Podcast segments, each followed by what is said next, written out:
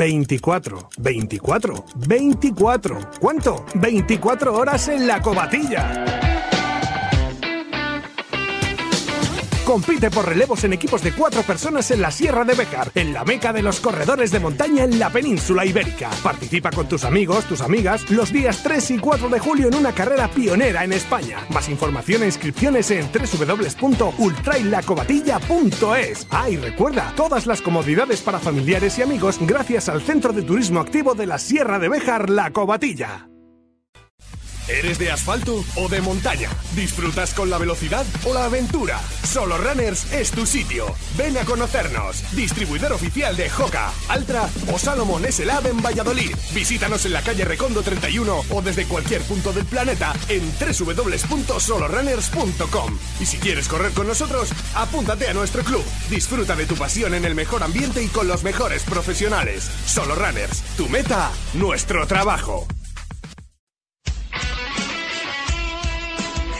Radio Marca es emoción. Radio Marca.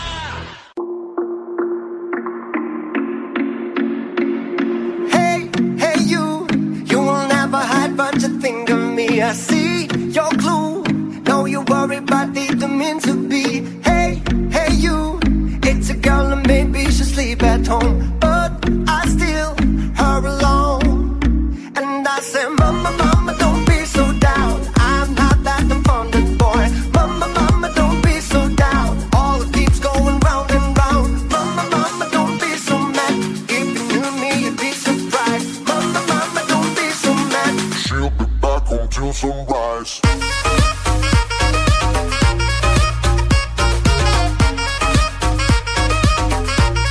El reto de la semana de, de Ingrávidos. ¿Qué tal, Jessica Trujillo? Muy buenas. Hola, buenas tardes.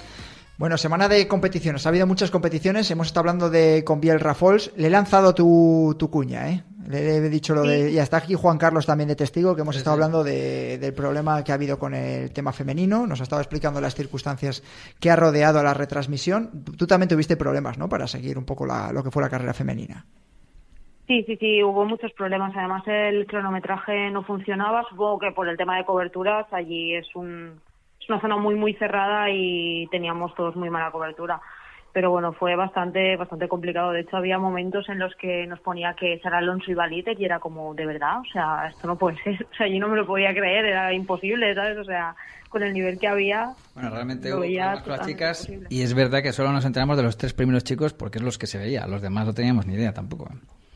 Sí, sí, sí, totalmente. De hecho, estábamos allí en, en la sala de prensa y todo el mundo estábamos igual porque no, no teníamos ni idea. Además, en pantalla tampoco aparecía, eh, vamos, ya no es que no se les viese, sino es que además tampoco teníamos un- una referencia ni, ni las personas que retransmitían decían nada.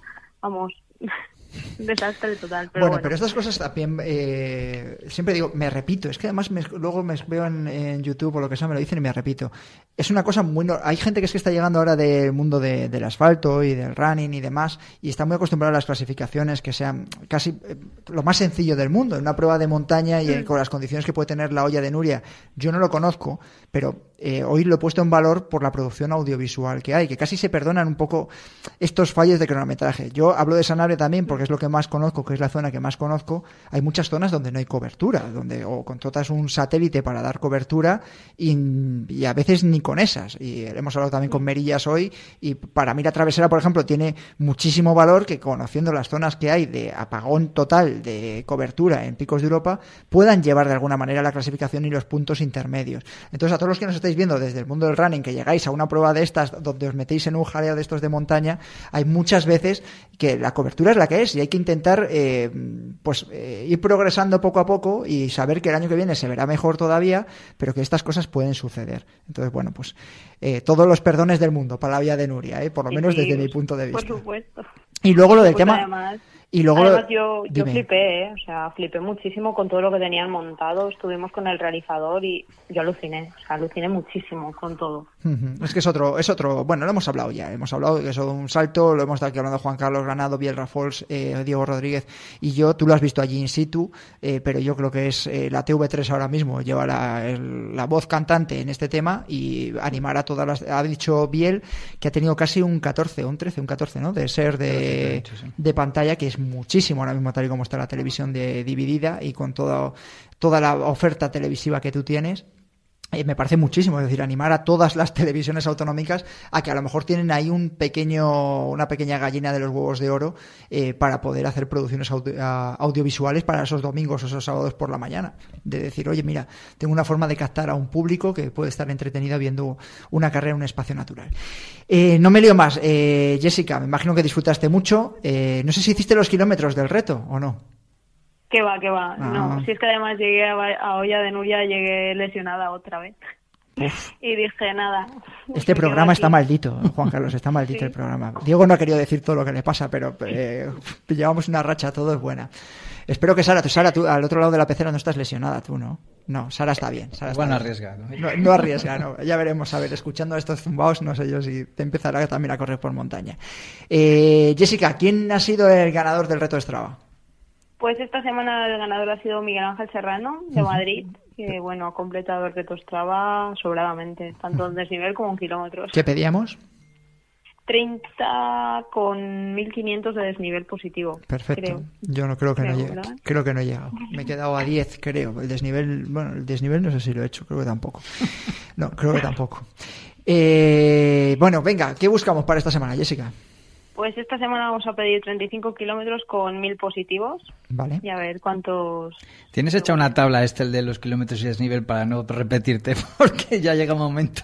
Es que ya no da Es complicado, es complicado, pero bueno, es oye. difícil. Es difícil. Además, sí, sí. si ponemos muchos kilómetros, la gente, la gente no se suma. Cuando hemos puesto 42 kilómetros con mucho desnivel, la gente se echa atrás. Sí, pero ya verá, ahora mismo saldrá aquí en el directo eh, alguien diciendo que pues, metamos más desnivel, que vaya desnivel de mierda que estás metiendo, Jessica. Que, que Venga, va- la semana que viene. Ya, ya, ya. Una, una vez cada dos meses, dales al al gustito. Hacemos el gustito de hacer un ultra o que sea. Bueno, Jessica Trujillo, muchísimas gracias por haber estado en Ingrávidos y que pases buen fin de semana, ¿vale? Gracias.